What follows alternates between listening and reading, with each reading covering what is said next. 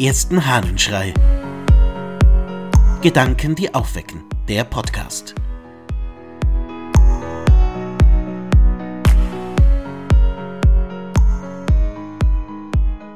Ohne Anklage ist Gerechtigkeit. Aus einer Predigt des Petrus Chrysologus.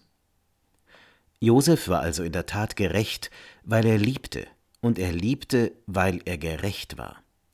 Deshalb also war er frei von Grausamkeit, weil er die Liebe erwog, weil er die Angelegenheit in Ruhe überdachte, warte er sich sein Urteil.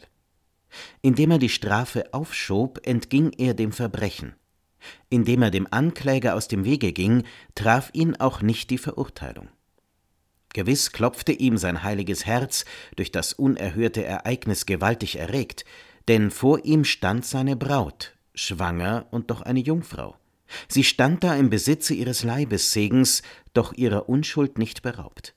Sie stand da, selbst in Sorgen wegen ihrer Empfängnis, aber ihrer Unversehrtheit gewiss. Sie stand da vor ihm im Schmucke ihres Muttersegens, aber nicht entblößt der Ehre der Jungfräulichkeit. Was sollte der Bräutigam diesen Tatsachen gegenüber tun? Sollte er sie des Verbrechens anklagen?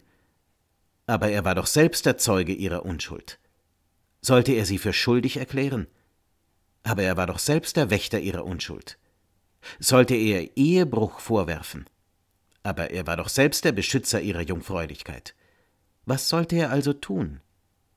Er gedenkt sie zu entlassen, weil er sie einerseits nicht dem öffentlichen Gerede preisgeben, andererseits nicht das Geschehnis verheimlichen konnte. Er gedenkt sie zu entlassen und stellt das Ganze Gott anheim, weil er es einem Menschen nicht anvertrauen kann. Brüder, so lasst auch uns, so oft uns eine Sache beunruhigt, der Schein uns trügt, das Äußere der Angelegenheit uns das Innere nicht erkennen lässt, das Urteil vermeiden, die Strafe zurückhalten, das Verdammungsurteil nicht aussprechen.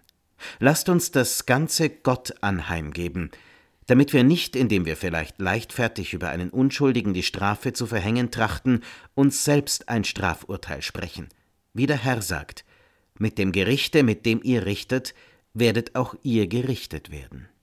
Petrus Chrysologus spricht über Weihnachten, spricht über das Matthäusevangelium und darüber, wie berichtet wird, dass Josef in aller Stille beschließt, sich von seiner Braut zu trennen, als diese auf einmal schwanger ist, es aber nicht tut und damit Gerechtigkeit walten lässt, indem er kein Urteil fällt, was ihm übrigens meiner Meinung nach ja auch gar nicht zustünde, also indem er kein Urteil fällt, begeht er auch kein Fehlurteil. Die Gerechtigkeit ist durch die Liebe getragen, sagt Petrus Chrysologus. Und das Entscheidende ist eben nicht zu urteilen, nicht zu verurteilen, nicht anzuklagen, sondern die Liebe walten zu lassen.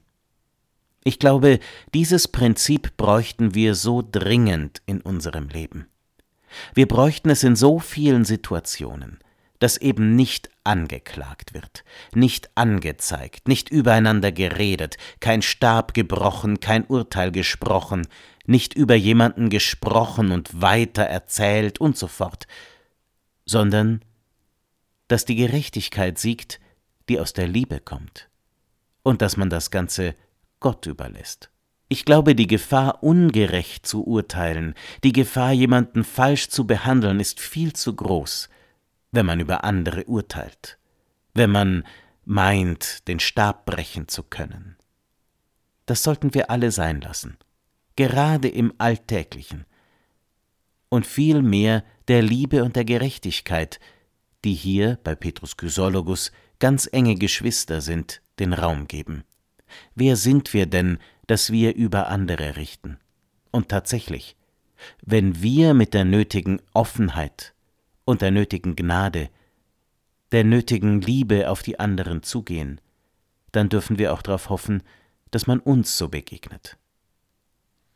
Ja, vielleicht ist das eine gute Maxime für die Schwierigkeiten, die wir miteinander haben.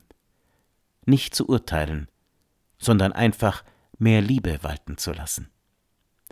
Ich wünsche dir einen urteilsfreien, liebevollen Tag. Dein Ludwig Waldmüller.